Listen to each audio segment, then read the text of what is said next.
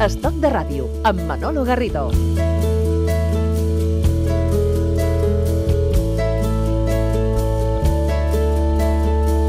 Avui toca aquí Mortí parlar de l'economia circular. Així és, produir, usar i llançar, tres paraules que en resumeixen el procés de l'economia tradicional. Amb el pas del temps s'ha comprovat que aquest model d'economia en una era lineal podria estar arribant al seu final. La utilització indiscriminada d'uns recursos cada cop més escassos podria abocar a una situació del tot insostenible. Per sort, ja fa uns anys que s'ha posat damunt la taula el debat de que el que s'anomena l'economia circular, és a dir, reduir, reutilitzar i reciclar. A Estot de Ràdio parlem avui de l'economia circular i ho fem amb el responsable del portal Ecocircular, amb el Paco Fernández. Senyor Fernández, què tal? Benvingut. Hola. Eh, la Sílvia Calvo, que és fundadora de la firma Sílvia Calvo BCN de moda sostenible. Benvinguda també. Muchas gracias. Eh, Paco Fernández, eh, esto de la economía circular eh, tiene tanta fuerza en los últimos tiempos, ¿por qué? ¿Por la situación económica o por la situación eh, Bueno, eh, de, la, de la sensibilidad medioambiental? Creo que King daba un poco en, en el clavo, es decir, hay varios vectores que coinciden eh, y que hacen inviable el modelo actual. Uno de ellos es que la incorporación de, de más personas a, a un nivel de, de consumo alto, de, de, eh, por una parte, llevaría a que el nivel de consumo de los, de los materiales, de las materias primas actuales, en el año 2050 necesitaríamos tres planetas como el actual, solamente tenemos uno y además lo maltratamos. Y por otra parte, Europa tiene, eh, tiene un problema eh, y por eso es quizá la más, la más, la que más incide y la que más está invirtiendo. Y es que eh, Europa no tiene materias primas.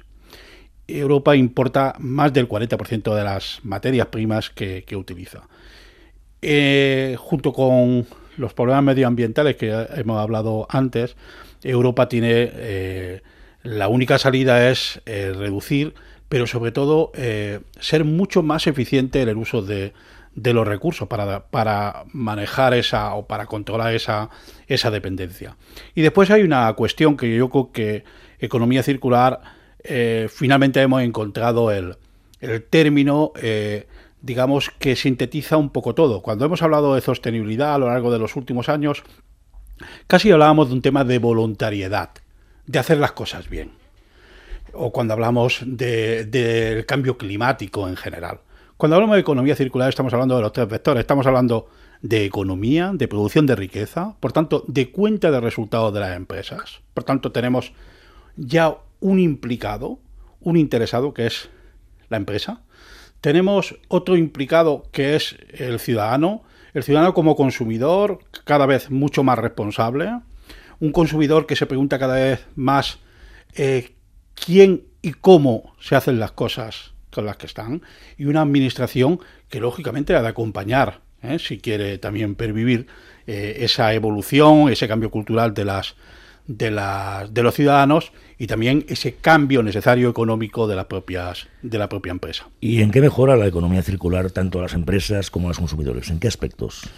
Bien, eh, la gestión de los, la gestión eficiente de los recursos y de las materias primas, eh, pues puedan hacer que eh, una empresa que hoy está produciendo un artículo, un artículo que evidentemente, como también habías explicado al inicio, eh, ¿no? extraemos la materia prima, la producimos, la usamos eh, y la tiramos. Pero esto- una, esto- una economía circular nos obliga a ser muy, muy, muy innovadores. Pero esto parece muy fácil, ¿eh?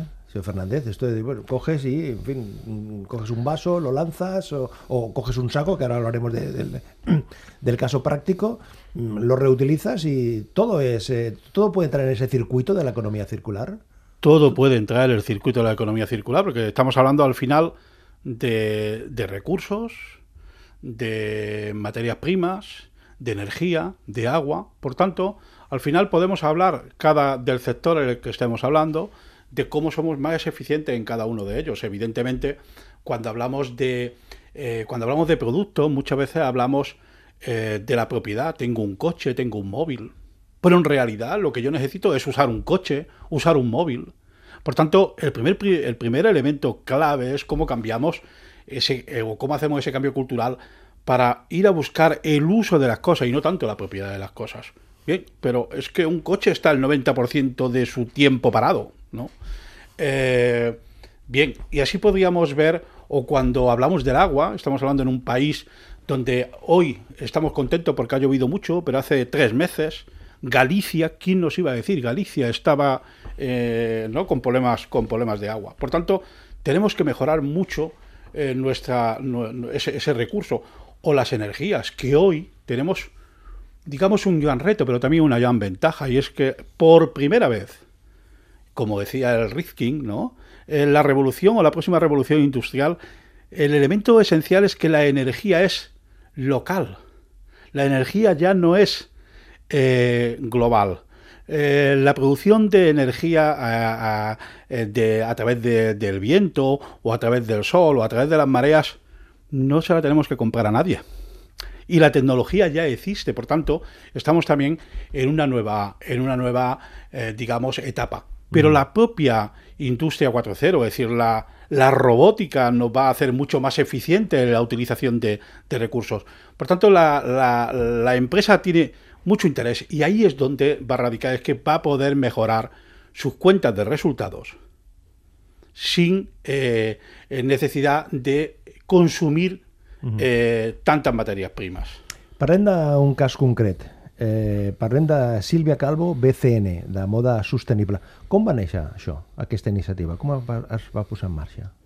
Bueno, jo en principi no, no vinc a, per ocasió del món de la moda ni del disseny, um, però bueno, és una cosa que sempre ha estat dintre d'una cosa que volia desenvolupar i eh, vaig entrar en una conferència sobre moda sostenible i allà pues, la veritat va ser un impacte, un impacte de, de, de, de la meva ignorància que tenia fins a aquell moment de les coses que estaven eh, succeint a dins de la, de la indústria de la moda que en aquell moment com a consumidora era totalment... Eh, no, no tenia cap coneixement, no?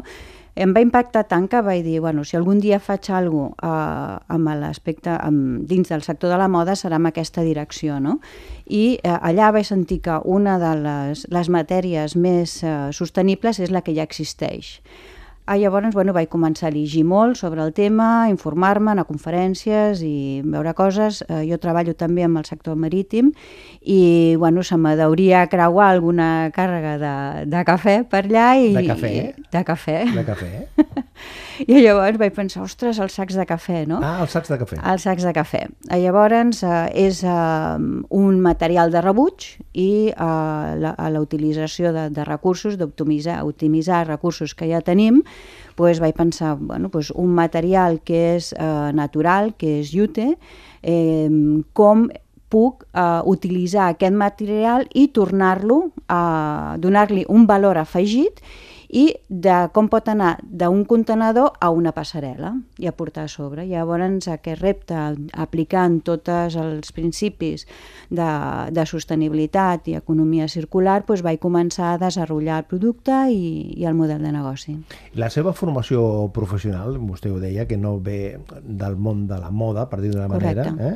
Eh, li va ajudar d'alguna manera a dedicar-se a, a, a aquest aspecte, la seva formació, la seva formació professional? Bueno, jo crec que sí, no? que tota formació que tu tens sempre t'enriqueix com a persona, no? siguem a l'aspecte que sigui.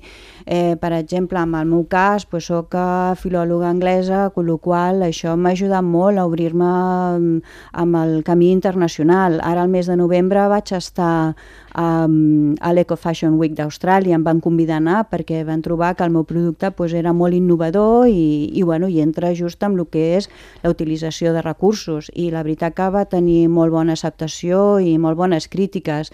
De fet, aquest any hi tornaré, hi tornaré a anar, m'han tornat a convidar que estigui amb una altra nova col·lecció i amb aquella col·lecció vaig fer, eh, la, es deia Synergy of the Arts, on vaig aplicar el que eren les tradicions i altres formes d'art sumades al, a, a l'art de, de la costura. Eh, després també el breu vídeo que, que, que he gravat de, de la, un documental petitet sobre Sílvia Calvo BCN on mostrem la transformació d'un sac de cafè en el que es veu contenint el, sac, el, el cafè verd tal com ve de, del seu origen, pot ser Vietnam, Uganda, a Costa Rica, o sigui, molts altres, molts països, a com, com fem el procés d'entretalat, de, de, de, de rentat, de tallat, de cosit i com estar sobre una passarel·la.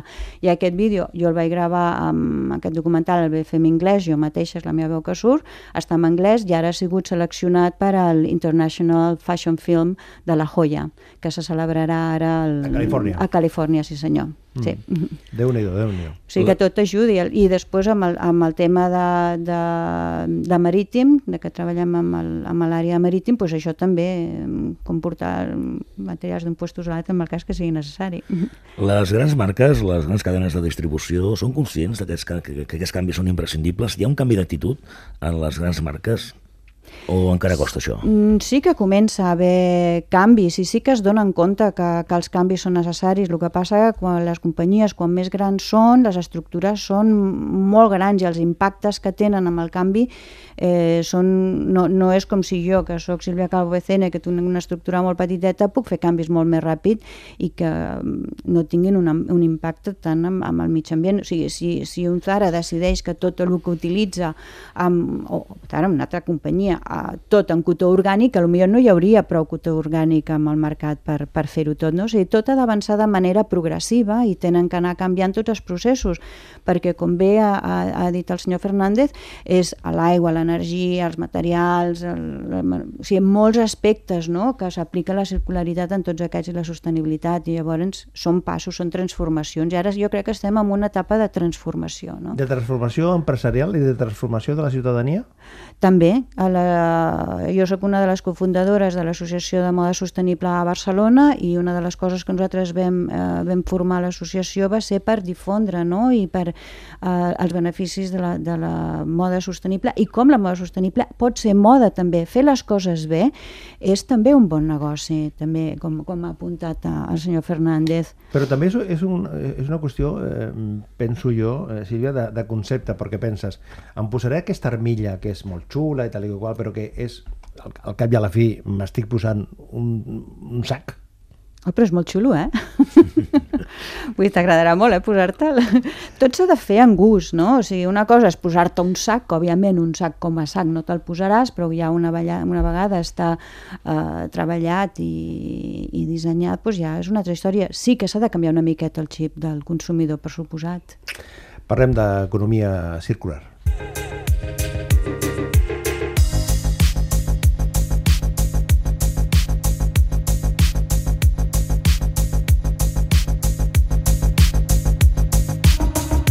A Estoc de Ràdio parlem de les coses de la vida.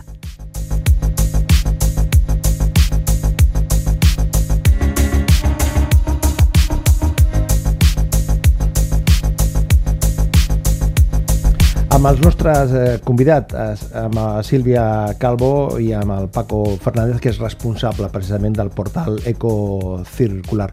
Punt de trobada de, de de lugar de de, de, empresas, de sociedad civil, porque ahí son muchos los participantes ¿no? que hay en, en todo, en, en esta... Eh, el número de participantes dentro de la economía circular es destacado, numeroso.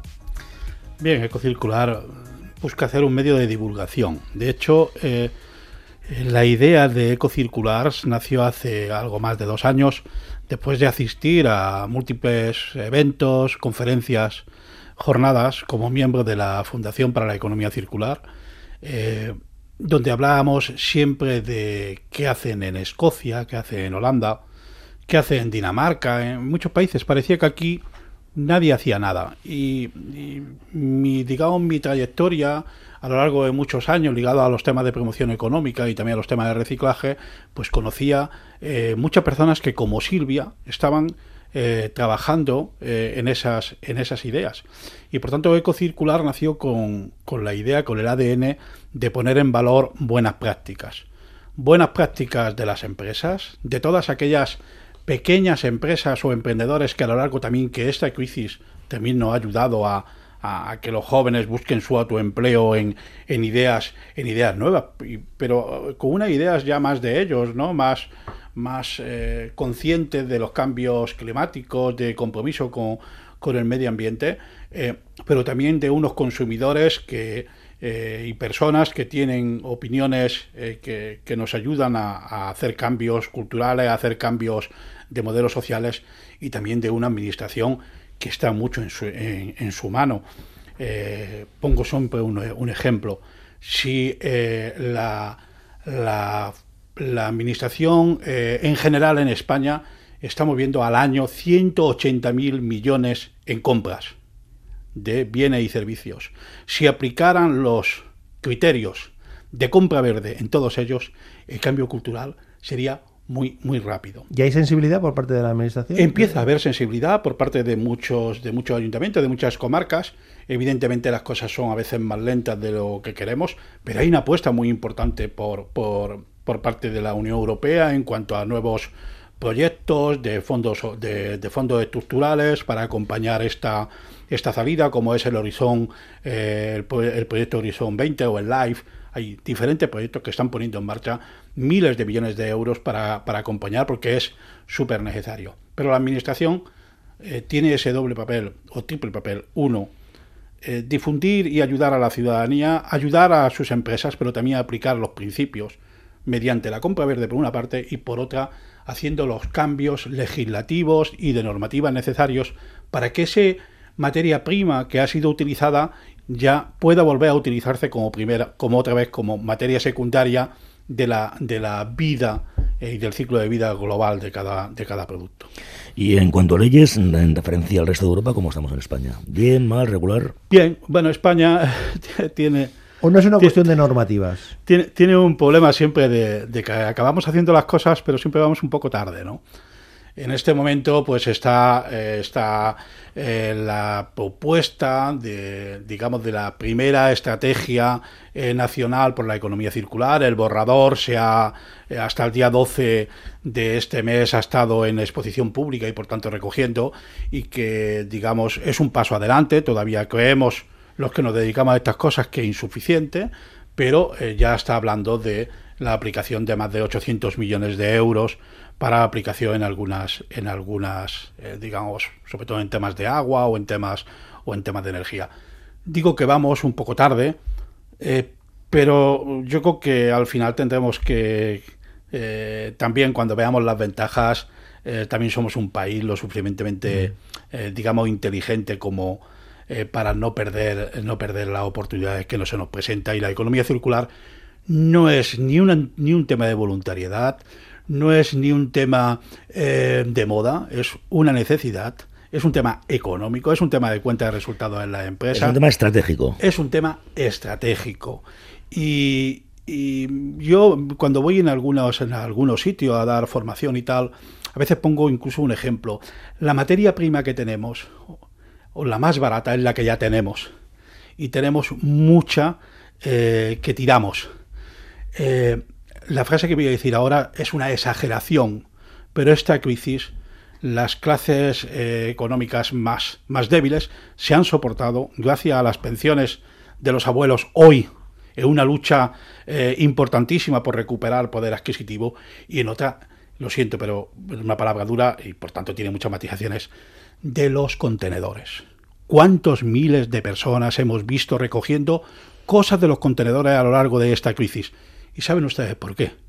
Porque algunas cosas de las que tirábamos tenían valor y por tanto había personas que podían seguir viviendo. Solamente había que observarlo para saber que lo que tirábamos tenía valor. Los suecos hace muchos años, en relación a la velocidad que va la vida, que tenía el concepto aquel de mina urbana y decían que un contenedor era una mina urbana, porque en un contenedor teníamos aluminio, teníamos hierro, teníamos petróleo, teníamos eh, celulosa de los árboles. Teníamos una mina. Por tanto, eh, siendo otra exageración, digo, el que tenga un vertedero, que no tire mm. más, pero que cuide lo que tiró, porque alguna vez mm. a lo mejor puede ser una mina de extracción de grandes materias primas. Sílvia, a, a, a Sílvia Calvo BCN, totes les peces eh, de roba les feu a mà, artesanalment? És Hi ha una part molt destacada d'artesania? Tot es fa a mà, sí. Tot es fa a mà. Tot ho És fem a dir, que, que, que, tot- que, que hi ha aquest element plus també de... Sí. de tot, el procés d'elaboració Sí, sí, no és sí. mecànic, sinó és manual. No, no, tot, tot, tot és manual i de fet, bueno, amb la, aquesta última col·lecció que vam presentar a Austràlia, um, quan vam sumar a les altres arts, com era la pintura, a la ceràmica, el, el talar manual, eh, precisament amb el talar manual és un dels aspectes que em va agradar molt perquè vam utilitzar eh, residus que tenia jo en el meu taller i residus que hi havia en el taller de, de la Rosa López, que és la, la- l'artista de, de talar que, que va fer el teixit. No? Llavors, amb els seus residus i els meus residus, vam fer un teixit al qual vam eh, posar eh, a dintre de, de diversos dels dissenys.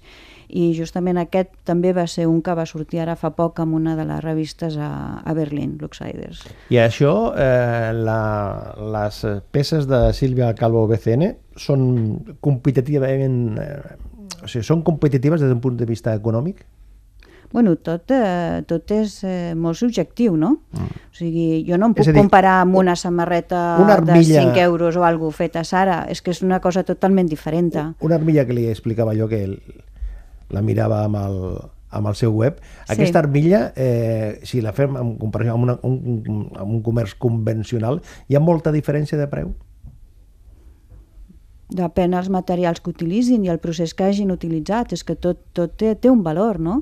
És que hem, hem deixat de donar-li valor a lo que portem. Abans es donava molt valor a la roba, no? Quan feien les nostres àvies i després feien un abric i quan ja no es portava es desfeia, feien una altra cosa amb ell i se li donava un valor al teixit. I aquest valor l'hem acabat perdent. És que nosaltres hem de recuperar una altra vegada tot això, no? No podem deixar que la societat perdi els valors d'aquesta manera i per això estem aquí i fem les coses d'una manera diferent, no? Eh, vostè, quan, quan eh, parla amb, amb, amb, amb, amb gent del, del comerç o gent de, de la indústria, se sent com una mena de rara avis amb aquests, amb aquests plantejaments de, de posar en marxa una línia per fer eh, roba des d'un plantejament sostenible, agafar els sacs de, de cafè i tot això. Eh, es veu vostè d'una diferent en comparació amb, amb la resta? Bueno, jo estic molt contenta i estic eh, molt, molt bé no? amb el que faig, estic molt a gust perquè jo crec que jo fer moda per fer moda només no m'interessa. Sé fer altres coses. No, una cosa buida no m'interessa, m'interessa aportar valor, fer coses diferents, com puc tenir un impacte positiu eh, social, mitjambiental i econòmic a l'entorn on jo me trobo localment. Això per mi és important, que la moda sigui un vehicle per millorar, per impactes positius no? i per entrar dintre d'aquest procés d'economia circular que és tan necessari que comencem a aplicar amb, a la nostra societat, com bé ha dit el Paco. No? I la moda és simplement un exemple amb el qual ho podem fer. I, la, i un negoci ben fet, que es facin les coses bé, també pot ser un bon negoci, com ha dit, també és una part profitosa. I això, doncs, mm, això no es fa fent moda, només fent moda, es fent moda amb valors. I quina acceptació té l'oferta de Silvia BCN Moda Sostenible entre la gent? Bueno, és una cosa que, que eh, també eh, has de traspassar no? El, la idea de que, de que és, perquè jo ho explico i a més amb, eh, la, es pot venir a veure el meu taller tranquil·lament i jo tinc allà els materials, veuen els processos, o sigui que no hi ha cap...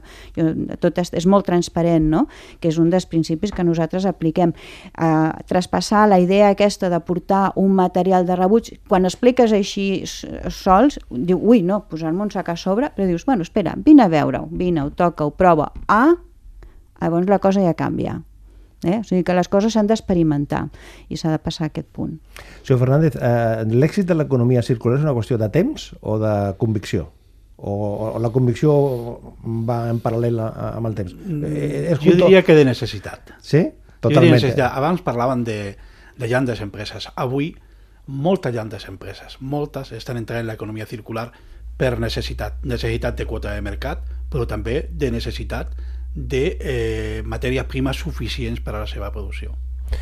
Eh, eh, buscam una cançó circular, d'economia circular, i al final hem trobat una cançó de la BB que, parlen de, que parla de la igualtat a la, i de la diferència de les persones i del medi ambient.